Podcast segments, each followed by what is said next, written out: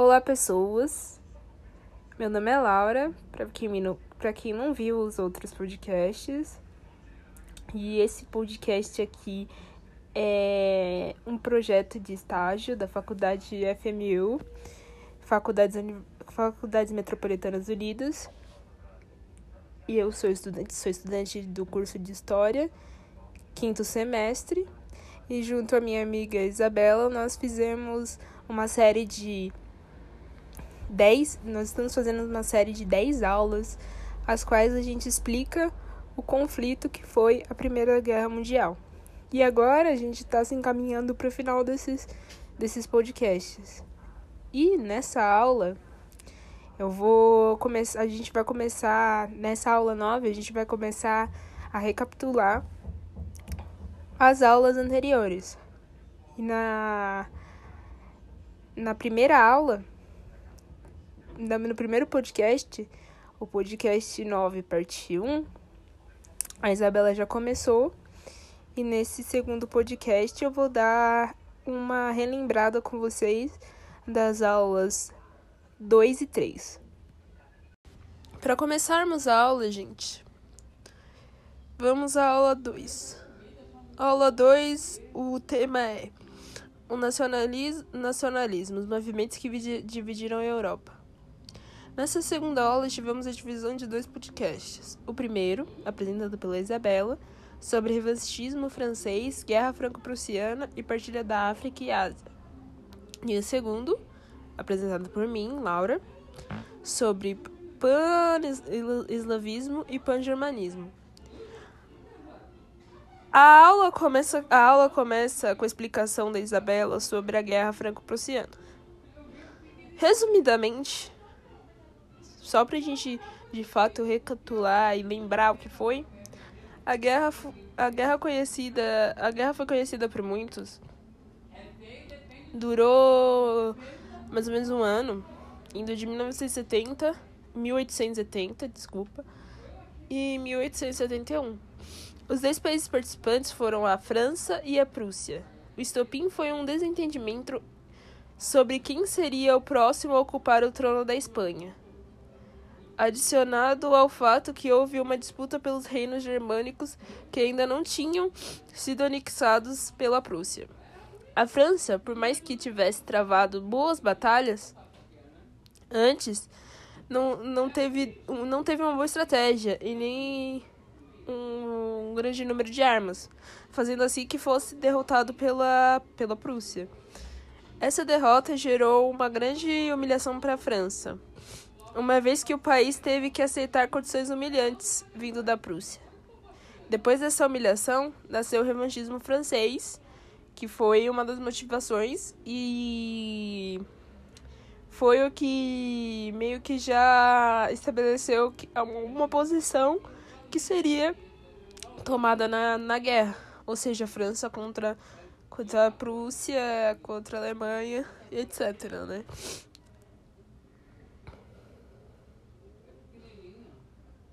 Então, primeiro foi sobre a guerra. A, ela explicou mais detalhadamente, porque aqui é realmente só um resumo para vocês terem. refrescarem a memória. Que primeiro foi sobre a Guerra Franco-Prussiana, que a França foi derrotada e aí nasceu o revanchismo francês. Depois, os países asiáticos os países asiáticos que foram colonizados foram a Índia, China e Japão, que ela explicou mais ou menos como foi esse processo de colonização, que mais para frente viria que e o Japão, que mais para frente iria virar uma das maiores potências econômicas do mundo. Já na África, a colonização possui impacto até dias de hoje. Portanto, Isabela explicou sobre os primeiros movimentos que constituem o que seria a guerra e as posições tomadas por cada potência participante, assim como como as colonizações que trouxeram também mais um elemento para contribuir para o sentimento de rivalidade entre os países. E o descontentamento também com, com as porções do, da Ásia e da, da Ásia, da África, até mesmo de localidades da, da Europa que ficaram para para determinados países e os outros países queriam também. Depois.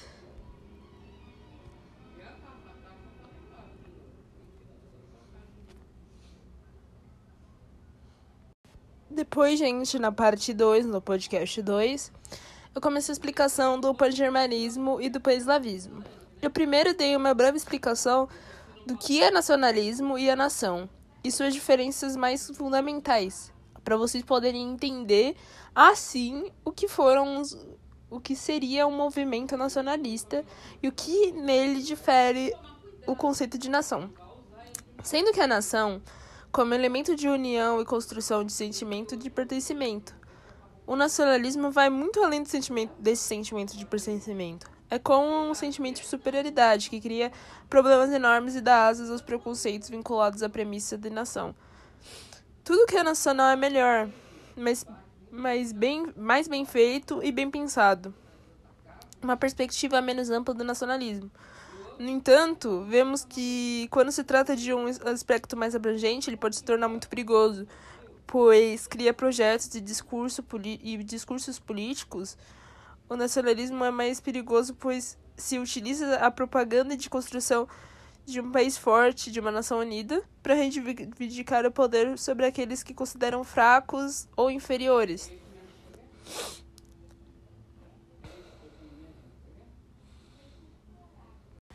Agora, sobre os movimentos nacionalistas em si, a gente, a gente, nós vimos que o nacionalismo alemão é anterior ao século XX, pois é interessante entendermos que o nacionalismo alemão data de antes da unificação do, do Império Alemão. O sentimento nacionalista alemão teve como estímulo inicial a experiência dos alemães no período napoleônico, e de início, aliado ao liberalismo, alterou as relações políticas, sociais e culturais no interior dos estados ger germânicos. Além do domínio francês, a guerra, a guerra peninsular e a invasão russa em 1812 devastaram a economia e povo alemão do século XIX, a passo que construiu no mesmo, do camponês ao nobre, o sentimento de, o sentimento de e desejo comum de unir forças contra os inimigos e unificar o povo germânico. Ou seja, nós entendemos que esse pan-germanismo já vinha sendo já vinha já havia sendo sendo construído ao longo do século XIX por conta de todas essas desses problemas políticos e sociais que foram causados por por invasões e pela dominação de outros países europeus. E o pan-germanismo, ele almejava unir todos os povos germânicos da Europa Central, com a premissa da ancestralidade comum, mas verdadeiramente com o objetivo de criar uma supremacia. Guilherme II, imperador da Alemanha, utilizou-se dos ideais é, pan-germanistas de expansão do Império Germânico como um dos argumentos para a Alemanha atacar seus inimigos ideais e que ameaçavam o Império.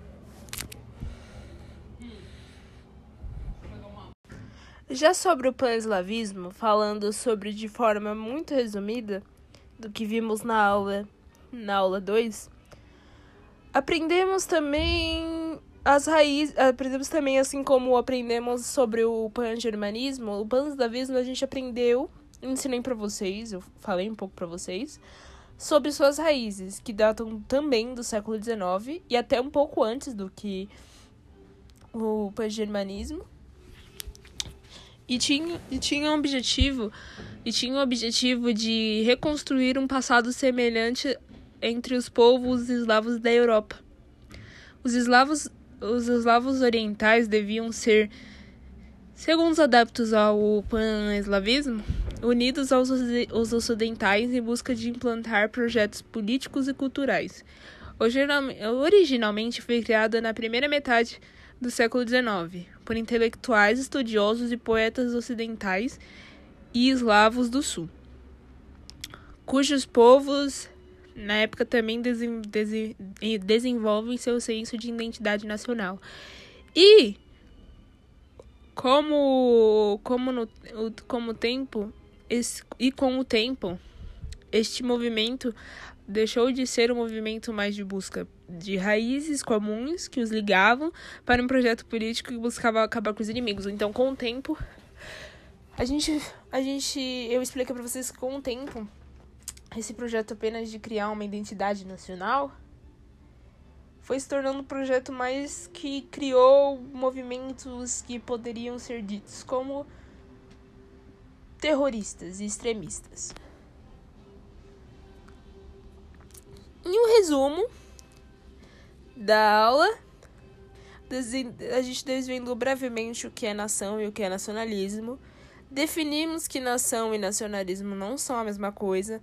Nação, pertencimento, origem, convergência e ligação. Nacionalismo, poder, se, ino se inofensivo, apesar de questionável, pois esquece a realidade humana, se utilizando do conceito de nação para o auto, para a autoexaltação, assim como pode ser como pode se evoluir para projetos políticos, projetos políticos, racismo e até mesmo guerras.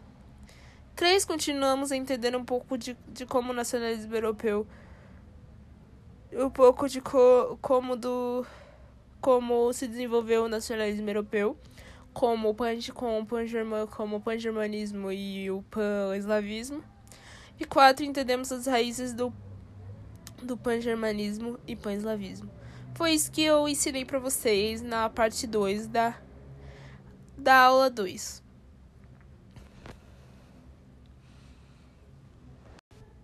Aí, gente, passado a aula 2, a aula dois, aprendemos sobre, na, na aula 3, aprendemos sobre a morte do arquiduque, a Primeira Guerra e a sua relação com as tensões do final do século XIX e começo do século XX. Vimos que os mortos foram não somente o arquiduque Franz Ferdinand, o nobre austro-húngaro Franz Ferdinand, ou Francisco Ferdinando, arquiduque, e sua esposa Sofia, duquesa de, Horen, de Horenberg, assassinados na cidade de Sarajevo no dia 28 de junho de 1914, o herdeiro do trono austro-húngaro, primeiro, primeiro na linha de sucessão, de sucessão do momento. Em sentido, vemos, vimos que a morte do, de Francis de Ferdinand não foi um evento isolado, e muito menos o que causou a guerra, mas foi o que acendeu a última faísca que faltava para a guerra, que já que já era previsível. O movimento panslavista, mão, mão negra, que tinha como objetivo o rompimento das províncias eslavas do sul com a Austro-Hungria e a criação da Grande Sérvia, a motivação política para o assassinato era compatível com a, era compatível com a ideologia do movimento, que mais tarde ficaria conhecido como Jovem Bósnia.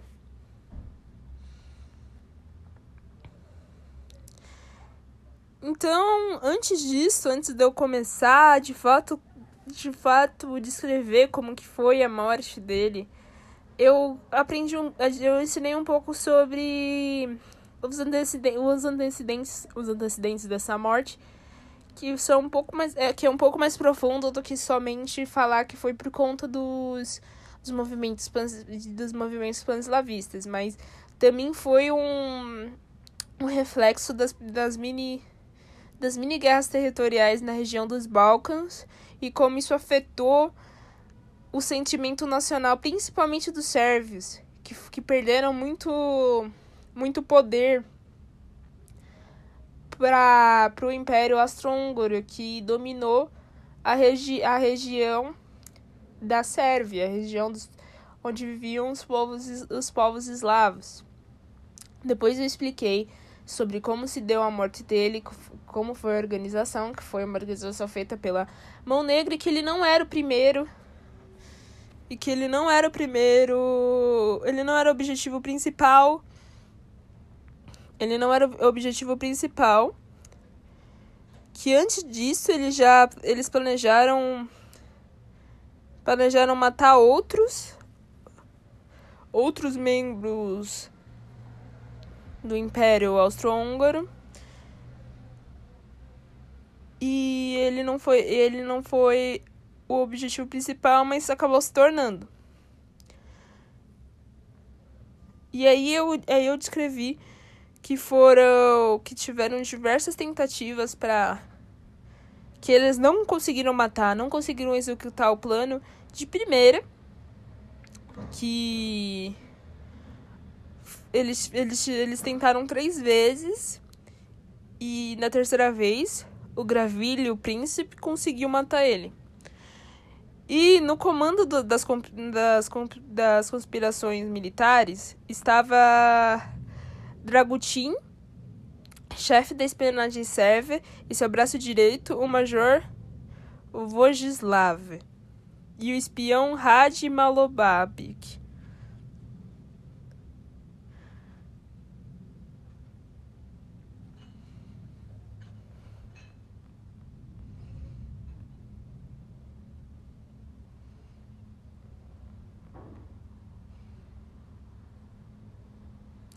Então, aí o sentimento anti-Áustria, os atentados, a, a anexão, que chama, chamamos de crise de anexão, da Bósnia ao Império Austro-Húngaro pelo, pelo Império Habsburgo, fez crescer um, um sentimento anti-Habsburgo na região sérvia da na sérvia da na, na população sérvia da região, ou seja, foi o que eu disse que essa perca de poder e essa dominação causou neles um sentimento anti anti Habsburgo. E foi mais ou menos isso, dando um resumo muito breve para vocês lembrarem mais ou menos mais ou menos como foi e por que realmente essa, essa morte foi o estopim foi estopim porque ela meio que perpetuou e deu a, e deu, e deu a munição para que eles de fato começassem uma guerra que seria feita de qualquer forma. E uma coisa que eu esqueci de citar, que eu não, que eu não sei se vocês lembram, mas foi justamente na morte que eles tiveram, que eles queriam é, investigar é, que eles queriam investigar o, os sérvios e, e achavam que, a, que os políticos tinham um papel nisso. E os sérvios não quiseram. E aí? E aí começou a guerra. Então, gente, eu espero que vocês tenham gostado dessa aula de. Essa aula que foi um breve mesmo relembrar dos assuntos, dos temas das outras aulas, para que fique mais fresco na aula de, na mente de vocês. E eu espero que vocês vejam a próxima aula. Tchau. Para dar uma complementada, para dar uma relembrada maior sobre a questão da colonização, as, as, as compensações pelo colonialismo. Em 2010, no centésimo vigésimo quinto aniversário da Conferência de Berlim, Representantes de muitos países africanos em Berlim exigiram compensações para reparar os danos do colonialismo. A divisão arbitrária do continente africano entre as potências europeias foi um crime contra a humanidade, disseram em comunicado. Defendiam, por exemplo, o financiamento de, de monumentos em locais históricos, a devolução de terra e outros recursos roubados e a e a restituição de bens culturais. Mas, infelizmente, até hoje, nada disso foi feito. O historiador Marco Bezek não se mostra surpreendido. Fala-se muito em compensações por causa do comércio de escravos e do Holocausto, mas pouco se fala dos crimes cometidos pelas potências coloniais europeias durante os anos que passaram em África. O investigador é, nigeriano Oliam, Oliaem Akinyumi, Akinyumi também acredita que algum dia haverá qualquer também não acredita que algum dia haverá qualquer tipo de indenização. A divisão de África foi feita sem qualquer consideração pela história da sociedade, sem ter, conta, sem ter em conta as estruturas políticas, sociais e econômicas existentes.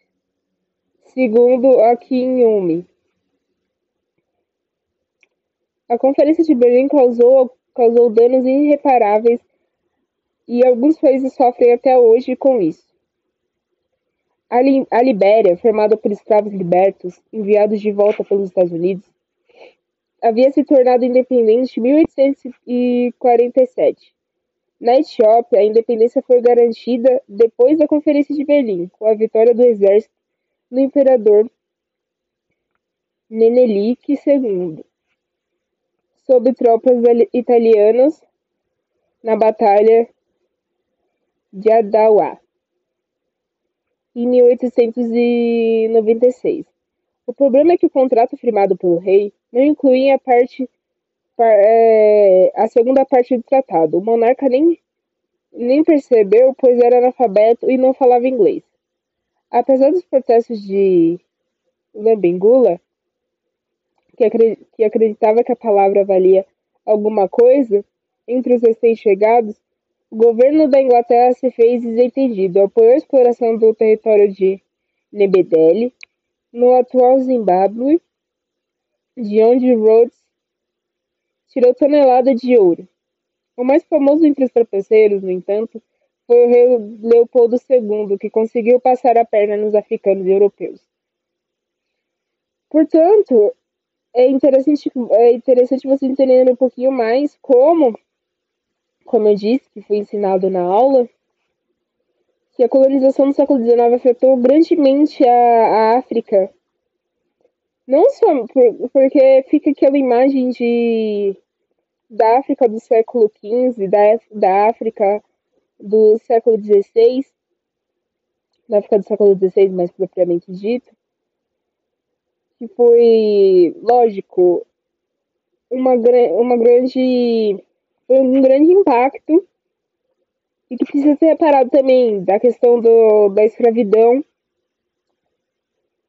e do roubo que existiu naquela época. Mas, no século XIX, justamente essa época que se construiu um ambiente para a guerra, a colonização foi mais agressiva porque separou totalmente separou totalmente e agressivamente a África sem levar em conta diversas questões.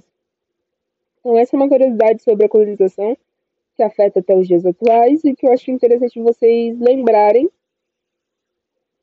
pois é um assunto muito atual ainda. Então, agora, peço que vocês reflitam sobre esse assunto e se preparem para a próxima aula. Tchau.